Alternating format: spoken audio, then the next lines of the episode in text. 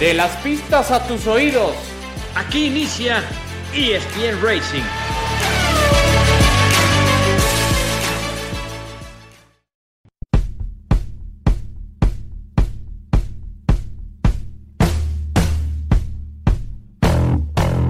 ¿Qué tal? ¿Cómo están? Qué gusto saludarles. Este es ESPN Racing, el podcast. Hablamos del deporte motor, hablamos de automovilismo, hablamos de velocidad pura y lo hacemos con mucho gusto, como cada semana, a través de este espacio junto a Alex Pombo, Adal Franco, soy Javier Trejo Garay. Alex Pombo, querido Alex, ¿cómo estás? Qué gusto saludarte. Pues bien, pero nos quedamos cortos. Bueno, nos quedamos porque así hablamos luego de que si gana o pierde. Si gana, pues estamos. Si pierde, pues no estamos.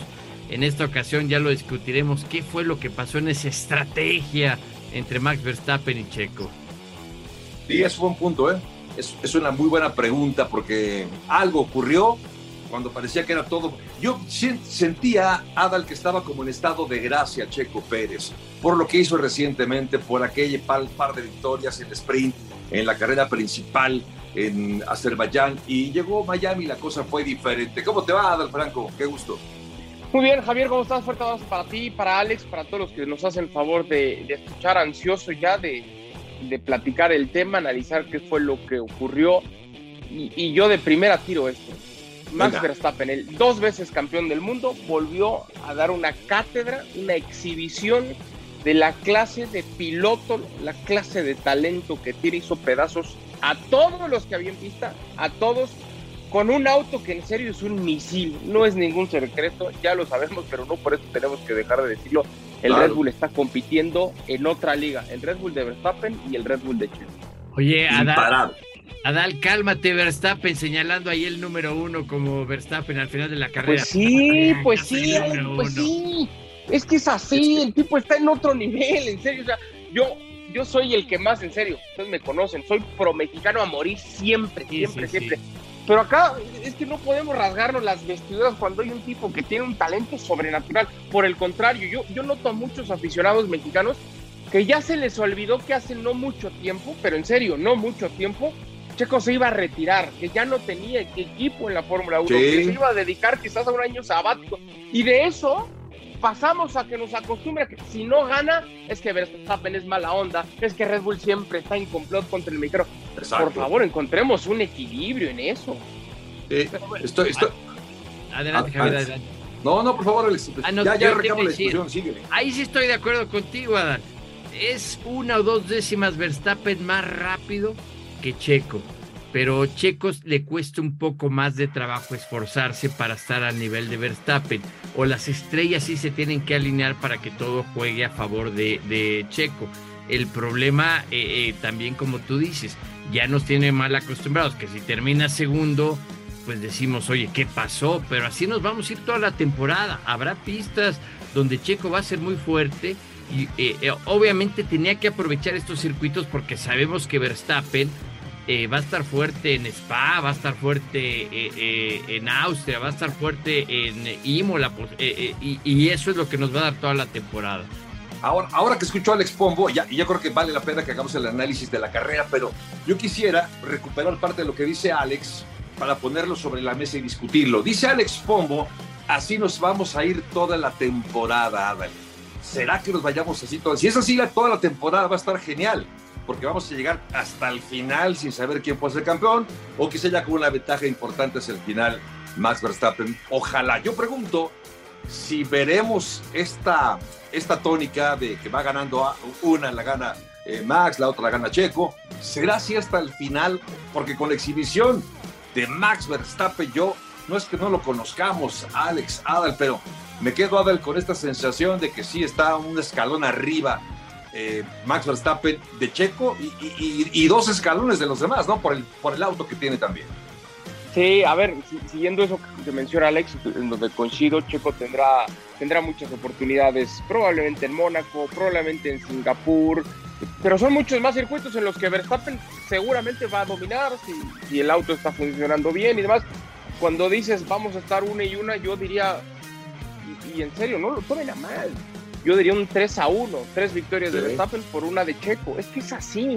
No, no, no tenemos en Miami había cualquier cantidad de aficionados mexicanos, empezaron a abuchar a Verstappen, los mexicanos, ya le traemos mala onda a Verstappen. eso, no comparto eso, pero...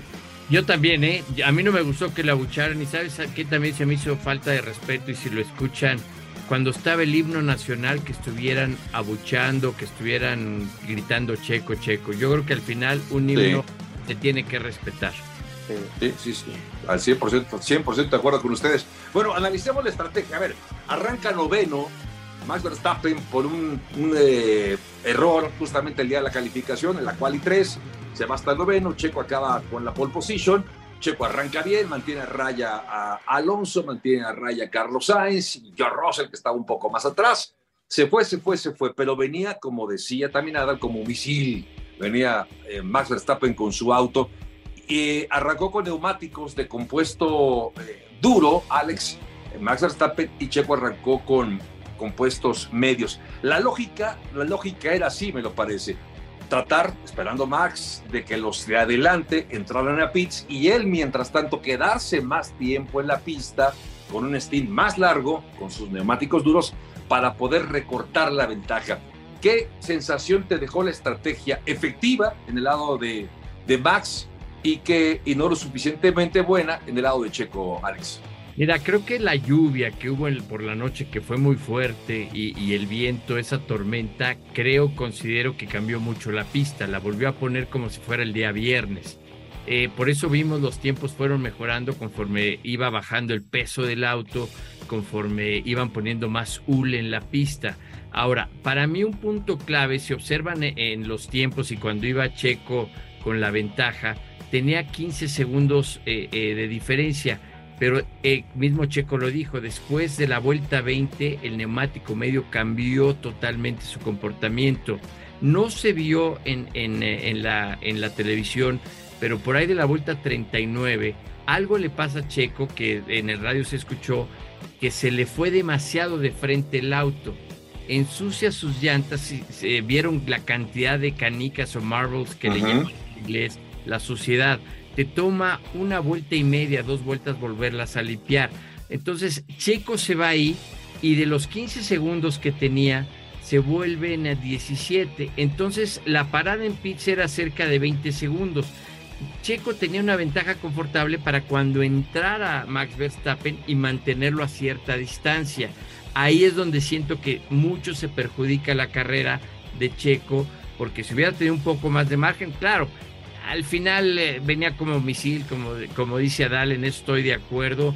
Y aparte se los dije, se acuerdan la semana pasada, Verstappen va a llegar con todo y como dijo él, para demostrar quién es el número uno y va a venir más intenso todavía. Entonces, esa parte de la carrera entre la vuelta 39 y 40, donde pierde ese terreno checo, ahí es donde marca la diferencia entre que ya no lo pudo aguantar cuando eh, entra a los pits, queda muy pegado a Checo y ya nada más era cuestión de trámite para pasarlo. Y también se suma el mensaje que le da el perdón Javier a, Verstappen en ese momento, ¿no? Como que le, le piden que cuide, que no sea tan rápido, que cuide un poco el neumático para alargar todavía un poco más la vida y después ya le dar esa luz verde, decir, ahora sí, acábate lo que queda de esos neumáticos, eh, tienes libertad total yo creo que esa, esa, franja de ese espacio en el que Checo venía bajando el tiempo y de pronto se pierde esa distancia, es por lo que recién nos explicaba muy bien Alex, sumado también a lo que le dicen a Verstappen al final, acostumbrados a que Checo es el bueno para cuidar neumáticos, Verstappen dio una cátedra que también sabe y en serio. Pero, ¿sabes algo que me llamó la atención y lo decía la, la prensa británica, los comentaristas británicos? que no le dieron mucha información a Checo en la carrera, estuvieron muy callados. Y, a diferencia de Verstappen que iba preguntando cómo iba Checo, qué tiempos tenía, cómo iba por vuelta, qué tanto iba recortando, quién tenía adelante, quién tenía atrás, inclusive eh, eh, en un momento le dijeron, mira, el, auto que va adelante pensaba que era un piloto y resulta que era otro, o sea, le estaban dando todos los detalles y a Checo casi no le dieron información, eso dicho por eh, la transmisión internacional con los británicos. Pues ese es un buen punto, ¿no? Que suma o que resta, dependiendo como lo quieramos ver. Ahora, también, a propósito del comportamiento del auto conforme va avanzando las vueltas, Eh, como bien decía Alex, se va haciendo más ligero el auto, porque como sale el auto en la parrilla salida y cuando, y cuando llega pesa menos el auto, evidentemente, por el consumo de combustible, y el comportamiento con neumáticos eh, duros, que eran los que tenía ya Checo, ya fue diferente. Es decir, se comportó mejor el auto, el Red Bull, con neumáticos duros, con eh, tanques llenos, a diferencia de cuando se empezó a consumir, evidentemente, el combustible. Y esto fue así y tristemente para, para Checo no pudo, no tuvo con qué. Fue ya cuestión de tiempo cuando veíamos que venía Max, sabíamos que iba a acabar ocurriendo, porque además fueron 46 vueltas con el neumático duro que utilizó Max Verstappen. Ahora, platiquemos un poco de, de, Alonso, ¿no? Porque a mí, Alonso, la forma en la que está corriendo también es de llamar la atención. Otro podio más. Dice Alex, eh, Alex dice Fernando Alonso, que antes subirse al podio era una maravilla. O sea, era como, wow, otra vez un podio. Pero ahora le sabe a poco, quiere más. ¿Podrá más? ¿Podrá ganar alguna carrera? ¿Ves ganando? Saca la bola de cristal, Alex, y dime si va a ganar alguna carrera o algunas carreras este año Fernando Alonso. Mira, esperemos que sí, porque se lo merece. Y a mí, ¿sabes qué me encanta de Fernando Alonso? Que le pones, como lo hemos platicado, una madera con ruedas de bajada y la va a correr es un apasionado del automovilismo. Obviamente su fascinación es la Fórmula 1 y ayer que lo entrevistaba Jenson Button, que corrieron y que estuvieron... Y que son grandes amigos, ¿no? Sí, Jenson Button ya retirado y Alonso todavía peleándose ahí con los chamaquitos y no tan chamaquitos, pero, pero eso es lo admirable de Fernando Alonso.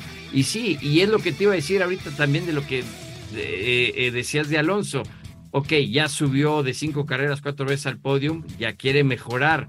Y también no nos tiremos al suelo, te iba a comentar de, de, lo de Checo. Oye, Checo terminó segundo, tampoco hay que tirarnos al suelo de que ya sí. Astre, que salió mal. Calma, calma, calma. Y por eso yo te lo decía, va a haber carreras que se van a adaptar, otras que no. Y, y Alonso creo que sí puede ganar una carrera siempre y cuando en algún momento a lo mejor se enllanten Checo y Verstappen o en lluvia o, algunas de esas situaciones, de esas carreras extrañas, eh, eh, que pueda haber problemas para Verstappen o Checo, porque al final nos damos cuenta que ese auto es muy superior, pero creo que sí y me daría la verdad mucho gusto de, que ganara Fernando Alonso. Sí, sí, sí, también estoy totalmente de acuerdo con, con ustedes. Oiga, bueno, a propósito del de, el tema, eh, pensando en función de, lo que dice Alex Adal, del el segundo lugar de, Checo, de hecho suma ya 30 podios en su carrera, lo cual es magnífico para el piloto de Guadalajara, sigue siendo el segundo del campeonato, pero el, el, problema es que ahora son 14 puntos, viene Imola, ya tendremos la próxima semana la oportunidad de, de ahondar sobre ese sexto gran premio que será justamente en Italia, pero pues obviamente la presión, Adal, de tener que terminar por delante de Max Verstappen si quieres recuperar, si quieres tener opciones para el campeonato. Es ahí donde tengo yo mis dudas, no de lo buen piloto que es Checo, porque es un extraordinario piloto, pero estás compitiendo contra el mejor, que es Max Verstappen, Adal. Pero yo creo que de eso Checo es mucho más consciente de lo que somos muchos aficionados porque yo sí, yo sí insisto en eso.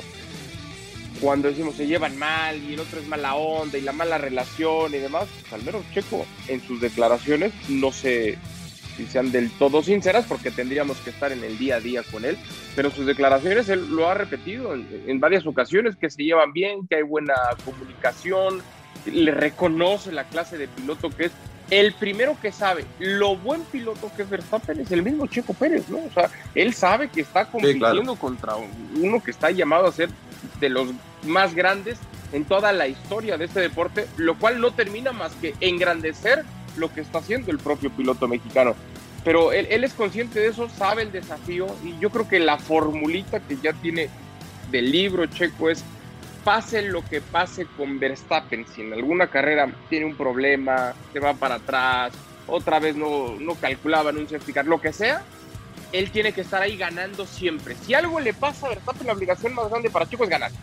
No quedar segundo, no quedar tercero. si, si, Verstappen no gana, la obligación de Checo es ganar. Esa para mí tiene que ser la primera premisa. Y la segunda vendrá tratar de competirle cuando estén en ese 1-2, tratar de competirle por acercársele lo más posible, ¿no? Pero yo pienso eso, que Checo es muy consciente de la clase de piloto que tiene al lado de su crash. Fíjate que ah, inclusive ayer se vio, trató de bloquearlo un poco, se dio cuenta que no tenía las armas para pelear con él, le complicó un poco el rebase para, no dije, para que no dijeran, ah, se abrió y lo dejó pasar como si nada, pero sabía que era cuestión de trámite. Yo te voy a decir algo eh, eh, que se vivió cuando Nicky Lauda llegó a McLaren y Alan Prost estaba, eh, empezaba, que le ganó el campeonato por medio punto Nicky Lauda en su último campeonato. No se ha hecho muy, muy, público, pero tú, tú también que viviste toda esa época, Javier, ¿te acuerdas que Alan Prost era un piloto agresivo, era joven, tenía ese ímpetu? Llega Nicky Lauda y Alan Pro se transforma, se transforma a ser el maestro, el profesor, la puesta a punto, que le enseña Nicky Lauda. Y lo que tú decías, a lo mejor nosotros por esa pasión, lo que vemos afuera, pero yo te garantizo que de, adentro del equipo, Checo le ha enseñado y está presionando a Max Verstappen para ser mejor piloto, para saber analizar mejor las cosas. Técnicamente sabemos el desarrollo que tiene Checo y que eso ha ayudado mucho a Red Bull. Y esas son de las cosas que a lo mejor no se platican. Aquí ya no estamos hablando de una décima, dos décimas, si es más rápido, sino, sino todo ese approach o ese acercamiento que, que considero que ha traído Checo Pérez al equipo Red Bull. Estoy totalmente de acuerdo contigo, mi totalmente de acuerdo contigo. Creo que no solamente por los puntos que ha aportado Checo al equipo, tanto así que el año pasado ayudó a, a ganar incluso el campeonato de constructores, sino la forma que ha llevado a desarrollar el nivel de competencia en el equipo es maravilloso. Un equipo que ya era competitivo y que era mejor, bueno, lo ha hecho mejor gracias también al concurso del tapatío. Oiga, vamos a ir a una pausa y enseguida regresamos en el podcast de ESPN Racing para hablar también del deporte motor y esta relación de algunas o alguna piloto, en este caso mexicana, que es mamá, ahora que viene el 10 de mayo, cómo vive Dana Rus esta, este rol de piloto, de team manager y de mamá, lo platicamos al volver aquí en ESPN Racing.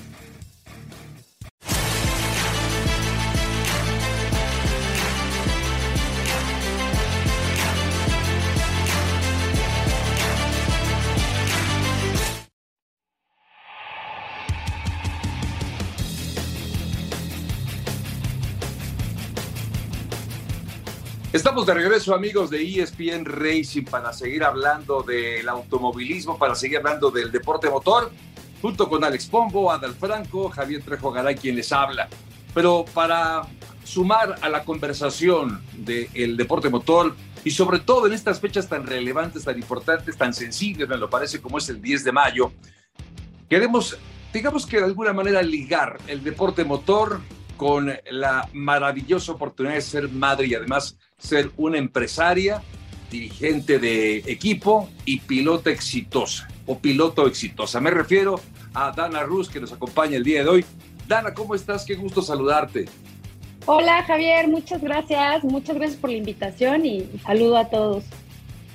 Oye Dana, pues de entrada, eh, cuéntanos, yo sé parte de tu, de tu muy impresionante currículum, porque desde chavita te empezaste a interesar por los, por los autos, como la gran mayoría de los pilotos, y aquí tenemos a uno como es Alex Pombo, eh, empezaste con los karts, y de ahí, ahora sí que de ahí para el real, corriendo en distintas categorías, peleando rueda a rueda con los principales, con auténticos tiburones del deporte motor, y además peleando incluso campeonatos. Tengo que hacer la pregunta, primero, como mujer, ¿qué representa en un eh, deporte que todavía sigue siendo machista. ¿Cómo ha sido el trabajar, el pelear para ganarte un lugar en el deporte motor, Dara?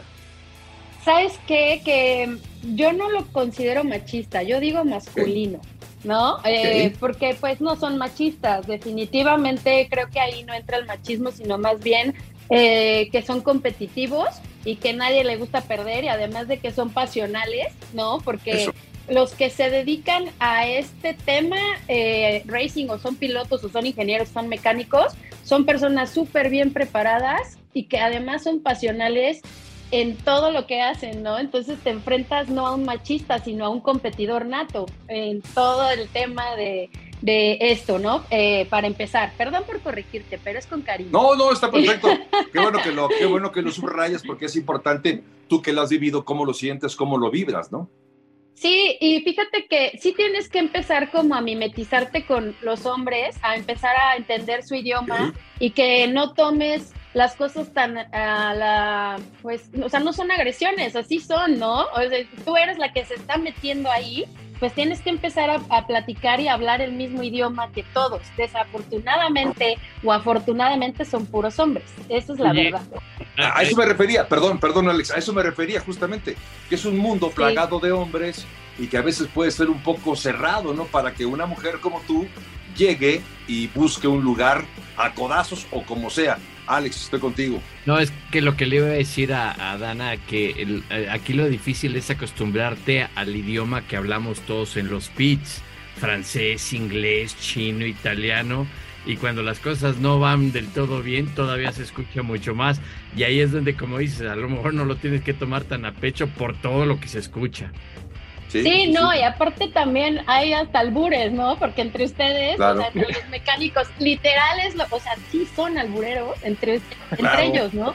Entonces, este, no, pues no, no te puedes volver feminista ahí, definitivamente no lo soy, ni me interesa hacerlo. Eh, cada quien tiene su rol y a mí me encanta estar en, en, metida en ese ambiente porque me gusta la velocidad, porque me gusta manejar y porque no hay otro lugar para hacerlo más que con ellos, que son los mejores, ¿no? Entonces, eh, estoy muy contenta de formar parte de esta familia Racing, de este lifestyle, como le decimos nosotros, que nos encanta y que sin, o sea, lo hacemos porque nos gusta y hay algunos que nos apoyan, como mi caso, pero ojalá que nos apoyaran más, ¿no? Esa es la, la meta. Muy bien. Adal yo me, quedé pensando en eso, los mecánicos, pues, pues tengo varios conocidos y amigos mecánicos que no tienen ni rueda de las llantas y las tuercas, pero mira, sí, sí, sí van en ese sentido. A mí sí, a ver, ¿quién mejor que tú, Dana, para que nos, nos digas, ¿no? Porque cuando Javier utilizaba esa palabra, eh, yo, como que sí lo veo de esa manera. Por supuesto, yo no tengo ni cerca la experiencia que, que tienes tú viviéndolo de tú a tú. Pero cuando uno está en la fila del supermercado, por poner ese ejemplo, y hay una mujer, pues lo, cordial es pásale a la fila, ¿no? Ya se complica un poco más cuando estamos en la salida del periférico y llevas rato formándote y ves una mujer que te pide el paso, pues no siempre somos tan caballerosos, ¿no? Pero yo sí como que tengo esa sensación que cuando ya estás en pista, pues como, como, tú lo explicabas, ahora ahí va un coche, ahí va un piloto, no sé si hombre, mujer, eso, eso da igual, ¿no? Al final todos están compitiendo de tú a tú, ¿no? Yo creo que hacia allá, hacia allá un poco, ¿no? Sí, o sea, esto no lo podemos volver en el tema que está de moda de machismo o feminismo, porque definitivamente eh, no lo es. O sea, es como si yo fuera contra ustedes, pues no te vas a dejar ganar, ¿no? O sea, una cosa es ser caballeroso fuera de la pista, en donde hay muchos que sí lo son y hay otros que no les importa ni serlo, ¿no? Pero dentro de la pista definitivamente no podemos hablar como en tema de género, porque es imposible. O sea, yo no voy a creer que un hombre se me cerró, me mandó al muro por algún tema machista, sino, o porque era mujer, sino simple y sencillamente no le gustó que lo rebasara, ¿no? Y pues como cualquiera, se va cubriendo, o si yo le estorbo, me va a quitar seguramente y yo no puedo ir llorando o, o diciendo que como soy mujer me mandaron al muro, pues me van a decir, ¿qué haces aquí? Salte, ¿no? Entonces hay que respetar mucho ese tema en donde todos somos competitivos, en donde todos queremos ganar y en donde de ahí sí todos somos iguales. Fíjate, que un día, eh, bueno, tuve la fortuna de entrevistar a Danica Patrick cuando todo lo que he seguido de indicar y siempre le hacían esa pregunta a Danica, inclusive a veces hasta ya se molestaba y decía, somos pilotos, somos pilotos, no eh, tú mujer piloto o yo hombre piloto. Y como dices además, en, la pista, la verdad se te olvida. Tú ves a alguien con casco, ves a alguien con Omex y lo, le quieres ganar, sea quien sea. Y, y, yo creo que es de los deportes que te da también esa oportunidad. Te pones el casco y eres piloto. Sí, y es lo que me encanta, ¿no? Porque también muchas mujeres no se han animado a hacerlo. Yo creo que es por el tema del machismo y también por el tema económico, ¿no? Que no todas son independientes económicamente hablando y no todas se pueden pagar eso, ¿no? Ojalá que pronto lleguemos a esas oportunidades en donde no, no eh, dependamos de un marido o una pareja para poder hacer lo que nos apasiona, ¿no? Entonces, yo lo veo como algo que definitivamente no es exclusivo de hombres y mujeres, sino más bien exclusivo en el tema de independencia, en el tema de pasión, en el tema de hacer lo que te gusta, en el tema de aventarte, en el tema de donde si te dicen no puedes o tú solita te estás diciendo no puedo, pues quítate esos tabús y esa mentalidad machista, ¿no? Porque pues al final de cuentas los machistas son gracias a las mujeres. Sí, también. Ese es un magnífico punto. Oye, sí, es lo que dicen, ¿no? que, muchas veces las mamás son las que acaban provocando eso. Pero ya que hablamos de, Muchos te van a enojar, pero las mujeres son lo máximo. Sin ellas, los hombres ah, están perdidos, la verdad. Digan lo que digan y nosotros muy acá y lo que quieras, pero sin ellas no damos una. Bueno, no, estoy muy orgulloso de este podcast. ¿eh? Este, ¿sabes qué pasa? Que también nosotros debemos de aceptar y dejarnos de victimizar, ¿no? En que ustedes son este, los que abusan o los que nos maltratan, pues sí, pero volteate a ver a la mamá cómo educó a ese niño, ¿no? Entonces, híjole, mi manera de pensar, como pueden ver, pues es muy diferente a la de muchas mujeres. Eh, no me gusta decir que soy feminista porque a mí sí me gustan los caballerosos y los lindos, ¿no? Y yo sé que no somos iguales, definitivamente, o sea, no somos iguales, no somos iguales. Tenemos ah, pues iguales oportunidades, sí, y pues a nosotros nos toca aprovecharlas, ¿no? Eso sí. Pues aquí puros caballeros, por cierto, pura gente caballerosa y amable. Sin duda, mi querida Dana. Oye, Dana, pero a ver, ¿y tu rol de mamá? ¿Cómo lo combinas? Tienes una niña de 8 años, tengo entendido. ¿Cómo combinas? Porque ya no solamente eres piloto, también te has echado a, a los hombros la responsabilidad de dirigir un equipo. O sea, ya no solamente te conformas con pilotear, sino ahora pilotar, sino aparte todo, dirigir un equipo y aparte tienes una niña de 8 años que obviamente demanda la atención de su mamá.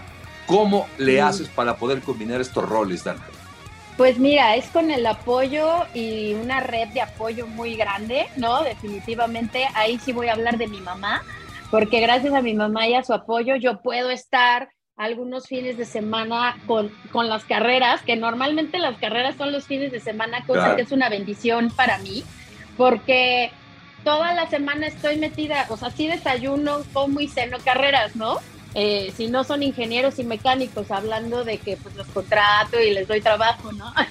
Entonces, eh, creo que es muy importante para una mujer contar con el apoyo de una persona de toda su entera confianza, en donde en mi caso es mi mamá y mi pareja, ¿no? Y, y obviamente la gente que nos cuida y que nos quiere, además de que mi familia Racing, que son mis mecánicos, y, y Irán Sánchez, que es otro piloto también, y o sea, tengo una familia en donde tengo un apoyo increíble que me da la oportunidad de formar parte tanto de NASCAR como de Supercopa, como de Noti Auto, ¿no? Y también es importante mencionar que yo empecé primero como team manager, o sea, fui la primera mujer, se podría decir, en México como team manager, ya tengo 10 años siéndolo, de un equipo como es Tiger Racing, en donde hemos crecido muchísimo. Y ahorita nos estamos como fusionando con, con Alessandro Racing, en donde estamos haciendo un gran equipo así pues con ayuda, literal, ¿no? Y paciencia, porque y tiempo, o sea, me tengo que organizar y estoy súper disciplinada también, porque tengo que estar preparándome físicamente para poder aguantar el ritmo en el coche, que es muy desgastante, en donde te deshidratas literal dos kilos bajas, yo creo que por carrera, ¿no? Entonces, pues es estar enfocado en lo que me apasiona, en lo que me gusta y, la, y, y por fortuna tengo que estar muy agradecida que soy una persona en donde cuento con ayuda y puedo hacer lo que yo quiero y puedo ser mamá y me encanta y me apasiona hacerlo. No me quejo, pero con gusto. No sé si no, entonces pues es, es, muy padre, la verdad, es muy padre ser mamá de Julia, porque nada más eso sí tengo que aceptar. Soy mamá de una y nada más, no puedo con más, porque definitivamente no podría hacerlo si, si nada más, si fueran más, ¿no? Yo admiro mucho a esas mamás que se dedican a además de que trabajan, ¿no? Que tienen dos o tres niños que dices, no, no inventes. O sea, para mí estas son heroínas, o sea, super mujeres. Definitivamente las respeto mucho. Oye, Dana, yo soy mucho de, de clichés deportivos, de esas frases. Algunas no tienen mucho sentido, pero en realidad muchas me gustan. En el automovilismo hay varias que creo que algunas sí tienen razón y otras no. Por ejemplo, decía Sena que si en algún momento tú ya no confiabas que podías lograrlo o que tenías miedo, te bajaras del auto. Y creo que tiene mucha razón. En el momento en el que el piloto pierde la confianza, eh, ya no va a funcionar arriba del mismo. Y hay otro también que dice que cuando un piloto es padre o en tu caso madre, se vuelve un segundo más lento. Es un cliché que suena mucho. ¿Y quién mejor que tú para decirnos si eso es verdad? Porque de pronto no sé si cuando ves la curva y, y en ese momento que estás concentrada en el trazado ideal, el cuidado de los neumáticos, en la estrategia, lo que sea, muchas veces sí puede pasar por tu mente tu hija, tu familia. Eh, por supuesto, somos seres humanos, ¿no? ¿Es verdad o es mentir esa frase de que uno se vuelve un segundo más lento cuando es padre o madre? Exacto. Pues mira, para empezar el del choque que decía Sena que si te da miedo ya te bajes, yo creo que nunca chocó. No sé si, no, o sea, cuando chocó creo que fue cuando se mató, pero yo no, no, no recuerdo que haya chocado fuerte, ¿no? Como para que le diera miedo. Eh, yo sí lo he hecho y la verdad es que no me quise bajar del coche porque es mi pasión definitivamente y porque creo que nunca puedes, no, no, eres adicto, cuando eres adicto a la adrenalina es muy difícil bajarse. Con miedo, lo aprendes a hacer con miedo, esa es una, yo creo, ¿no? Las, ah, bueno, al menos hablo desde mi experiencia, no conocía Cena por desgracia, pero creo que este, en mi tema de miedo estoy haciéndolo, hay muchas cosas para prepararte más y definitivamente aprendes muchas cosas que te limita a no regarla, ¿no? A no equivocarte, más bien. Te vuelves más específico en muchas cosas. Y luego de ser mamá, en el tema del cliché de mamá o papá, mmm, te vuelves más precavido, ¿eh? Eso yo creo que sí es real eh, al principio, pero ya después cuando los ves que crecen y, te van a dejar al final, ya te dejas ir como Gordon Tobogán. ¿no? Ahorita que decías de tu mamá que te cuida a, a, tu hija, ¿qué piensa tu mamá? Porque tú vas, ahorita que decías todo eso, tú vas arriba del coche, tú en la frenada al final de la recta se te olvida y le quieres ganar al de al lado y estás pensando si te va de atrás el auto, de adelante.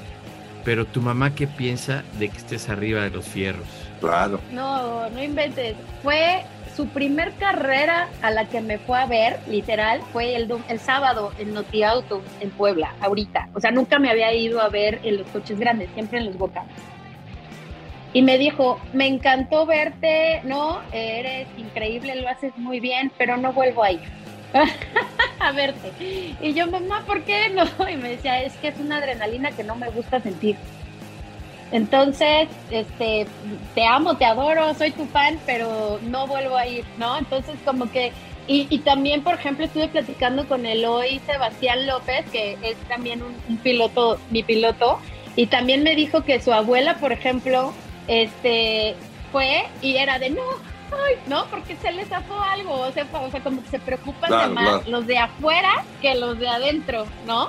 Entonces, pues prefiero que no vayan para que no me pongan nerviosa ni mi Julia ni mi mamá, definitivamente. Oye, lo digo con mucho respeto, pero yo creo que mi mamá estaba chiflada porque corría mi hermano en las motos y yo en los coches. Yo la verdad no sé cómo aguantaba.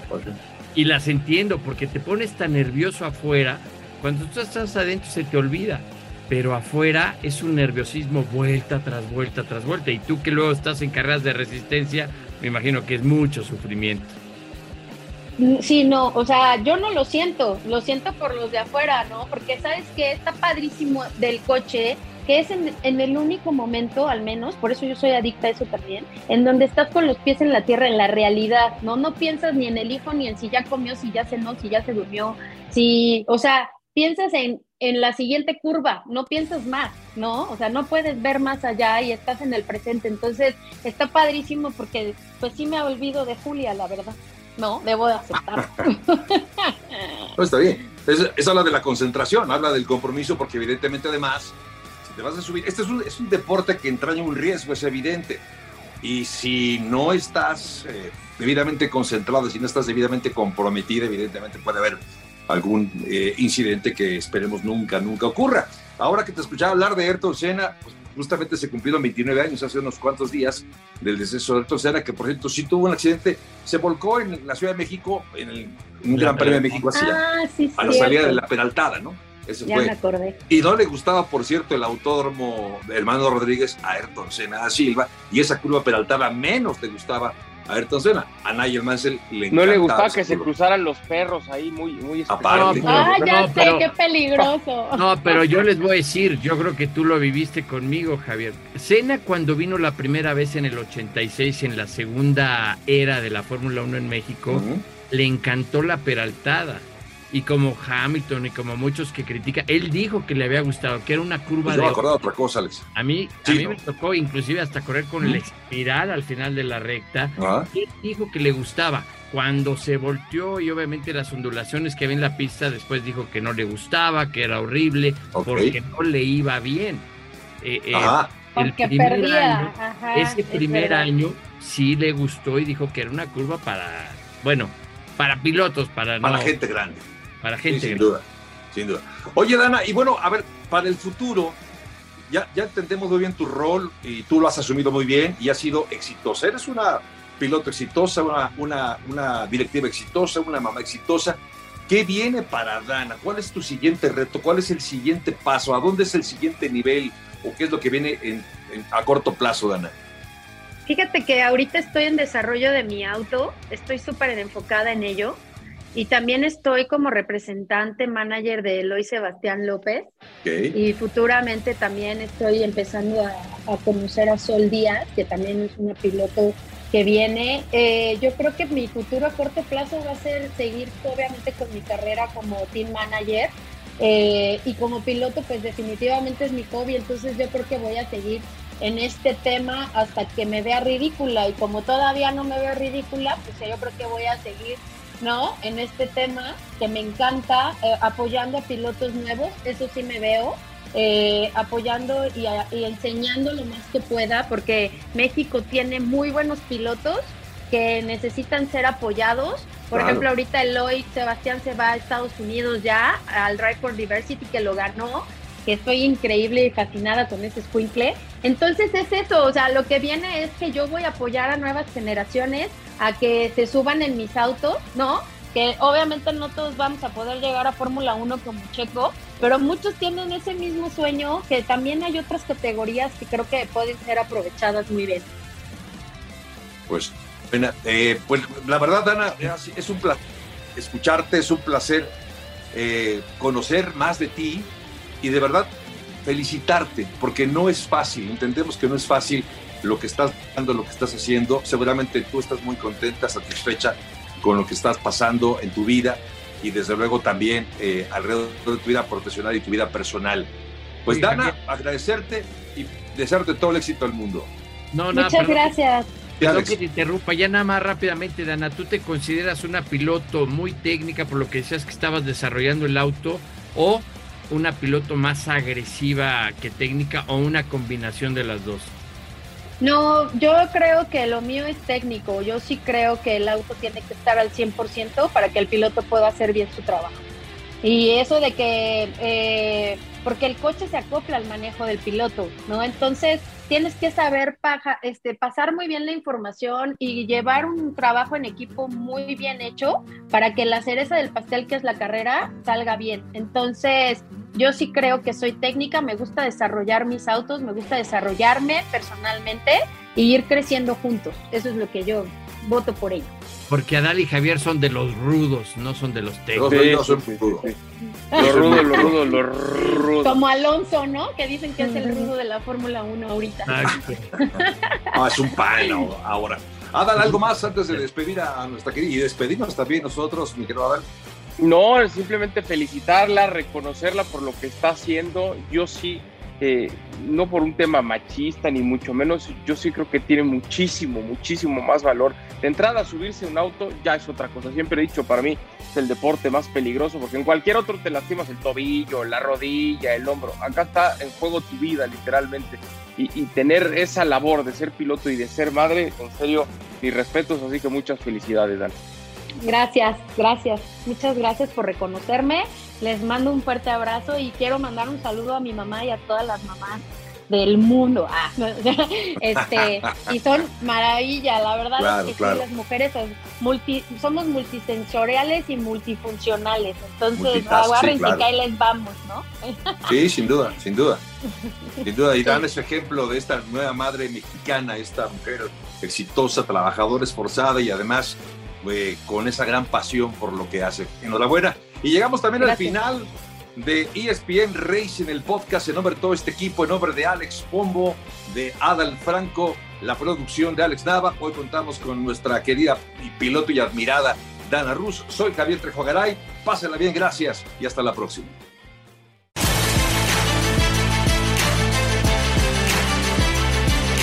De las pistas a tus oídos. Esto fue ESPN Racing